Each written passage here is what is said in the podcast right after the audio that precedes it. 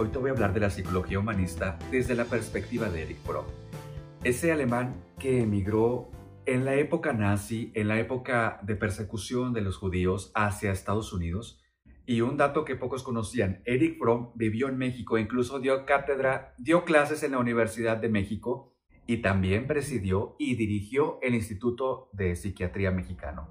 Ya después se fue a Suiza, donde murió en 1980, pero fue uno de los precursores de la psicología humanista y su enfoque fue tratando de identificar los atributos que hacen a las personas distintivamente humanas. Teorizó alrededor de la personalidad, del desarrollo y del funcionamiento óptimo. Si conocemos los atributos que definen la naturaleza humana, entonces trataremos de perfeccionarnos a nosotros mismos según este modelo, según el pensamiento de, de Fromm. Y eso se llama una condición de situación humana. Fromm, al igual que Maslow, tenía sus necesidades y en este caso eran cinco. Y decía que si no se lograban satisfacer de manera adecuada, podíamos sufrir importantes impedimentos psicológicos e importantes impedimentos físicos. Estas necesidades, según Fromm, son las necesidades de relación, de trascendencia, de raíces, de sentido de identidad y de estructura. Y cada persona debe enfrentarse a estas necesidades en algún punto de su vida. La primera necesidad de relación, y Fromm decía, el ser humano por naturaleza es una persona muy solitaria, muy es una persona solitaria, muy afín al aislamiento. Pero la única forma de poder sobrellevar este aislamiento y convertirlo en una situación positiva, en una situación particularmente favorable para el individuo es a través de la interrelación, a través de establecer relaciones con otros seres humanos, a establecer afiliaciones con los demás. Decía Fromm, y más adelante lo vamos a detallar más, que la habilidad para amar de las personas es la habilidad más desperdiciada en los últimos años. La otra necesidad es la de trascendencia, la necesidad que tiene el ser humano de trascender, de ser más, de potencializarse, de determinar cuál será su propio destino, hacia dónde quiere llegar, en dónde quiere posicionarse. Esa es la necesidad de trascendencia y eso es algo que el ser humano debe tener como objetivo, como meta dentro de su vida. La número tres es la de raíces. Las personas necesitan tradiciones, costumbres, rituales, cultura necesitan tener todos estos factores que englobados dentro de la personalidad, dentro de la conducta, dentro del comportamiento de las personas, pueda darles ese afianzamiento de las raíces, de las bases, de esa estructura primordial particular que por lo regular se adquiere dentro del entorno familiar a partir de las primeras etapas de vida de la persona. El sentido de identidad también es muy importante porque Decía Fromm que la persona, el individuo, el ser humano debe tener perfectamente identificado quién es. Debe saber perfectamente qué necesita. Debe poder visualizar cómo aterrizar ese objetivo que está persiguiendo. Y todo eso se puede conseguir a través de ese sentido de identidad. ¿Quién soy? ¿A dónde voy? ¿Y cómo lo voy a conseguir? Y por último, la necesidad de estructura porque decía Fromm que si se malentendía, malinterpretaba el mundo, el entorno, el contexto, el ambiente, pues, donde la persona estaba viviendo hasta cierto punto de su vida, podía llenarnos de confusiones, de frustración, y eso a su vez lo va a convertir en una persona necrofílica, de la cual más adelante vamos a ver la definición. Dentro del pensamiento humanista de Fromm, definió dos conceptos, orientación productiva y orientación no productiva. Y decía que de acuerdo a las características de personalidad, de conducta, de comportamiento, de carácter, la persona se va a definir como orientación productiva, que le llamaba el carácter saludable, o orientación no productiva, a lo que le llamaba Fromm el tipo de carácter defectuoso. Y todo era en base a la manera en cómo piensan, en cómo sienten, en cómo actúan, que iba a ser clasificado en cualquiera de estos dos nichos, orientación productiva, orientación no productiva. Dentro de esta última, la orientación no productiva, Fromm decía que era el fracaso de la persona para llevar a cabo sus tareas de vida. Y para dar un poco más de contexto, un poco más de, carnita, de detalle a esta definición, la orientación no productiva, a su vez, Fromm la subdividía en cuatro categorías. La primera que es la orientación receptiva, que parte de la pasividad del ser humano, del individuo, de la persona, de la necesidad mal establecida o mal entendida, mal interpretada de que las demás personas tienen la obligación de solucionarle sus problemas.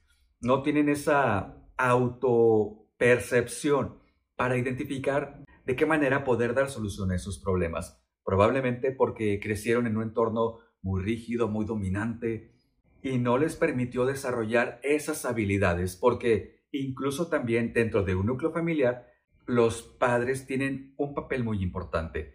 Y si, como les decía, son padres muy rígidos, muy demandantes, muy dominantes, pues como se dice coloquialmente, les van a dar todo peladito y en la boca. No van a darles esa posibilidad de que puedan explorar, de que puedan experimentar, de que puedan interactuar con su ambiente para de tal manera poder tener las herramientas necesarias para tener una vida llena de independencia, de individualidad. La otra es la orientación de explotación, donde, como su nombre lo dice, es el uso que hace la persona de otras para poder explotarlas, de tal manera poder llegar a su objetivo de vida, a su beneficio personal. No importa a través de quién, no importa quién tenga que pisotear, no importa quién tenga que humillar, no importa quién tenga que manipular. Lo importante para las personas en la orientación de explotación es conseguir su beneficio propio. La orientación de atesoramiento es otra orientación no productiva que delimitaba Fromm y dice que son las personas que no se desprenden de nada. Y no me refiero nada más a las personas que van a una fiesta, son de cooperación, pero llegan sin nada y eso sí comen, toman, porque no se desprenden de nada. No, va mucho más allá. Son personas que no se desarrollan una estabilidad emocional porque poseen una coraza protectora, una armadura que les provee de una defensa hacia su ambiente, hacia las demás personas.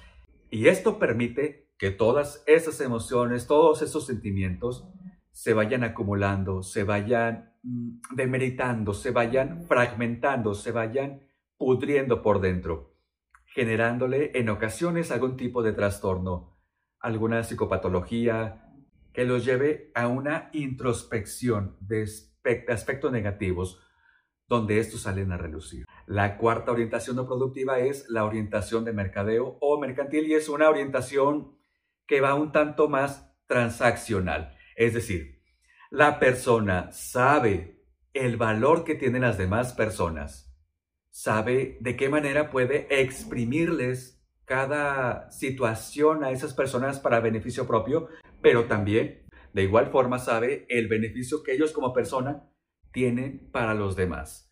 Y la orientación productiva es el ideal de Fromm, es en base a lo que su psicología humanista sienta sus bases, es el carácter saludable de la persona.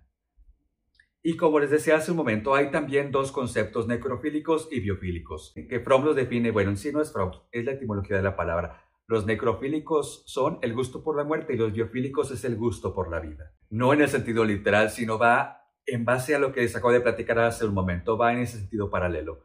De la orientación productiva, que son los biofílicos, que son aquellas personas que tienen el gusto por la vida, que tienen el deseo por querer sobresalir, que tienen la necesidad de querer potencializar sus habilidades para poder ser mejor personas. Mientras que en contraparte los necrofílicos, aquellos que tienen ese gusto, ese deseo por la muerte, pues son personas que no se desarrollan, que no tienen esa necesidad de autosuficiencia, que no alcanzan esa cúspide de la pirámide de, la pirámide de Maslow, que no pueden desarrollar esas cinco necesidades de Fromm. ¿Por qué? Pues porque tal vez no se les dotó de ese deseo desde sus primeras etapas de vida. Una filosofía de Fromm, de Eric Fromm, era la de ser en vez de tener. Y parece que en estos días contemporáneos lo que se toma como base, como prioridad, es el tener más allá del ser. Yo quiero tener un coche, yo quiero tener una casa, quiero que sea en el mejor sector de la ciudad, quiero tener la mejor educación, quiero, quiero, quiero, quiero. Quiero esforzarme para comprar esos regalos a mis hijos, quiero darles y de tal manera que con el dar, con el tener, tal vez se estén cubriendo ciertas carencias afectivas, hablando en el núcleo familiar, padres, hijos. En Navidad, ¿qué le vas a pedir a Santa Claus? Quiero esto, esto, esto, esto. ¿Y qué pasa? Que en Navidad, en el árbol de Navidad, está esto, esto, esto y esto. ¿Por qué? Porque les cumplen todos los deseos al hijo. Pero ¿dónde está esa semillita que les siembran? Ese deseo por trascender, por ser. Es por eso que Fromm le da absoluta importancia al ser, a trascender, más allá del tener.